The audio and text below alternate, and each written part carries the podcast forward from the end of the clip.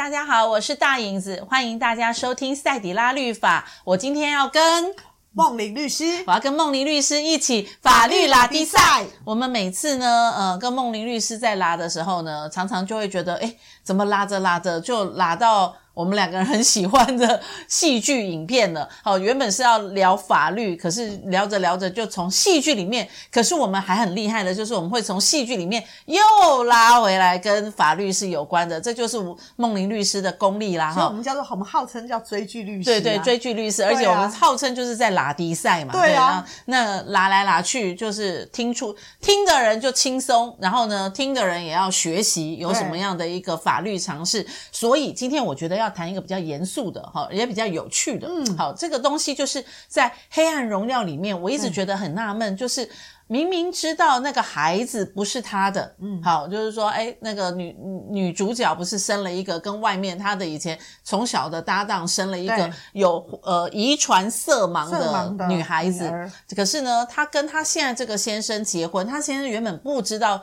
这个孩子不是他的，嗯、后来才发现说啊，原来这不是我的种啊，嗯，好，是你是你外面跟别人的小小王啪啪啪之后所留下来的种，可是这个小王很想要把这个女儿认回来，嗯，法律上没有办法哎，但韩说韩国说，除非这对夫妇离婚，嗯，你就有办法把这个孩子。带回去，嗯、要不然这个孩子在法律上永远都是属于这个没有血缘关系的爸爸。嗯，同样的道理，如果把这个场景搬回台湾，台湾是怎么去判这样的一个血缘亲子关系呢？好，其实这个问题要先从一件事来看，嗯、就是我们讲说这个孩子有被一个叫做婚生推定，是，就是说这个孩子如果是在呃父母亲结婚的时候，嗯，在相当的期间之内，他。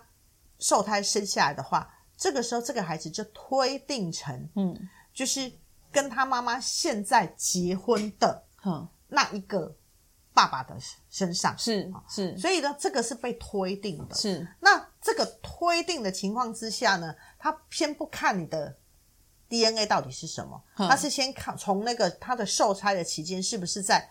婚姻存续当中来看，所以受胎是什么？说从怀孕第一个月开始都是要受胎，那第九个月就也算对对，所以他会送上呃，我我如果没记错，一百八十天到三百天，还、哦、还是三百二十几天，反正在那个期间之内，我们讲我们讲的就是受胎期间。嗯、哼哼那那这个期间之内生下来的孩子的时候，那法律就推定成你是他的婚生子女是。那这个推定呢，它可以被一个东西给打破。当然，就是如果后来验出 DNA 不是的时候，是那就可以提出一个叫做否认子女之诉。所以是要那个爸爸或妈妈提出自己提出来。那否认子女之诉只有三个人可以提。嗯，第一个是妈妈可以提，是第二个是那个戴绿帽的爸爸可以提。哦哦哦，第三个是孩子可以提。那孩子也可以提，嗯、可是孩子有没有时间？有没有年龄限制？那基本上否认子女之诉呢，嗯、是说从知道这件事之日起两年内，嗯、所以三个人的时间可能会不一样。是因为妈妈的部分的话，妈妈的部分，那很多人说妈妈当然应该从受胎的时候就就知道不是啊。其实，嗯，依照我们现在看到很多人丰富的情史，是其实他搞不好他真的搞不清楚。这个孩子到底是谁的？一夜数难的时候，哎，也不用一夜数难呐、他只要在这个婚姻存续当中，甚至于这个什么，呃，那个，甚至于可能结婚那一天或结婚前一天怎样怎样的，那他有时候他真的搞不清楚这个小孩是谁的。嗯，但是妈妈应该都会比爸爸早知道，是因为当验了血或者是。各方面，妈妈的心里的警钟会比较容易知道。对对对，所以、嗯、反正他就会从知道之日起，那我们就推，如果今天妈妈打从心里，他就知道，那从他知道这个孩子不是他，嗯、不是他现在老公的亲生，两年之内，嗯、他没有提，妈妈就不能提了。哦，那爸爸从什么时候知道呢？妈，爸爸往往都是比较后知后觉的。那爸爸呢？他。如果说是后来因为验了 DNA，那很多人会说什么时候会验 D D DNA？嗯，有时候可能是因为那个孩子越长越大，越越来越不像。对，第一个是孩子越来越不像。嗯，第二个是可能有时候孩子后来验了血型之后，嗯发现我的血型跟老婆的血型不可能生出某一种血型来的，嗯、对对对，它既然是某个血型的对哈。然后第三个可能是，哎，我们家可能应该不会有那种很特别的遗传性的疾病，就像是这个戏剧里面演的，他有那个颜色。然后在因为这些原因，所以这个爸爸可能就偷偷掐了他那个的毛发。弄了他的牙刷、牙刷，嗯、或等等，他去验了一个 DNA。对，他验验 DNA 之后呢，然后就是说确定确定不是他的，因为没有因为是亲子关系。因为 DNA 它可以验两个，第一个是百分之九十九点几是跟他一样，嗯、或者是根本是零点零零零几是跟他不一样的。是对，所以无论是怎样，他可能他就知道这个孩子不是他，不是我的。嗯、那从他知道不是他之前两年之内，他也要提。哦，那孩子也是两年，孩子从什么时候开始呢？从成年了之后的两，从成年之后，然后他又知道这件事情的两年之内，是对。那为什么法律规定这样子呢？因为基本上，嗯。这件事情呢，它牵涉的层面很大，嗯，因为如果说今天，呃，没有一个期间的限制，可能这个孩子或者是跟这个孩子有相关的权利，全部都已经在一个既定的情况之下已经安排了，嗯嗯，可是因为这件事情它一直处在一个浮动的情况之下，整个不管是社会的交易的秩序，或者是这个孩子的一个未来的规划，或者是。谁的整个的一个长期的规划可能都受到影响，嗯，因此法律就是规定，你两年之内，你如果没有提这个孩子，你就讲白话文，你就闷着养了，嗯，你就养到大了，养到大，而且这个孩子拥有你该属于亲生儿的所有的继承权，对，对不对？对。然后呢，嗯、那很多人说，啊，那这个爸爸怎么办？嗯，对，这个生父怎么办？对啊，很抱歉，当人家没有否认子女的时候，嗯，你就不可能用。生父的身份进去，是那为什么很多人为为什么那个里面会说啊，你你一定要等他离婚之后？对对对，因为离婚之后呢，虽然这个呃戴绿帽的老公他在户口名簿上面或户那个人那个栏位上面，他还是他的父亲，是。可是因为如果他跟他太太离婚了，那这个时候他如果又跟他真正的这个孩子的生父在一起了，他们可以用收养。哦，他只能用收养，是对。那用收养的部分的话，就可以让这个孩子跟这个爸爸有关系，可是他只能当养父，他不能当他身份证栏上面的生父，因为生父的这个栏位永远是在被婚生推定的那个栏位里面。所以他如果说要变成生父的话，他必须要在那个婚生推定的父亲。他自己举证说我：“我我在两年内，这个不是我的孩子，嗯嗯嗯、所以我我要否定这个孩子。这个孩子对，然后这个孩子才有办，才有机会回到对生父的身边。对，那同样的，你刚刚讲到孩子必须要在成年知道之后两年，两年内。那如果说这个孩子在十五六岁知道啊，原来我不是这个爸爸生的，嗯，他还是，可是我不想要跟这个爸爸有任何关系，他必须要等到成年之后自己提出来。他在十五到十六、十八岁。这样的一个期间，即使知道也没办法，法律就是这样规定啊。哦，对啊，所以他也就如果说我真的不要跟这个父亲有关系，我就要囤论 囤论到我十八岁满的时候，赶快提出来。可是通常，如果今天这个爸爸真的对他很坏、很坏、很坏的话，嗯、妈妈如果要离婚，妈妈应该就直接把孩子带走啦。妈妈也不离呀、啊，也不见得妈妈想离呀、啊。那如果妈妈不离的情况之下，嗯、其实他们本来就在一个这样的家庭里面呐、啊。对啊，对啊。所以我不想要跟这个爸爸有任何关系啊。嗯，生父比较有钱的时候，就往生父方面靠。因为法律它的规定是这样，嗯，除非这个时候妈妈妈妈离婚了之后，那没关系，生父即使他没有办法解决，那就是养父来收养这个孩子。那因为收养了之后。也养父那边的权利也可以直接开启，那就会冻结生父这边的权利。他要去继承，他还是可以继承养父那边的权利。所以其实就这个这个点上面，好像韩国的法律跟我们台湾的法律是差不多的，对不对？嗯，亚洲的法律好像都差不多，都对，它只有、嗯、只有那个否认子女之诉的期限的长跟短的问题而已。好，那这个还是我们刚刚看到，就是说，如果说是呃因为。外遇。然后呢，可能就当了一个免费的爸爸的一个概念。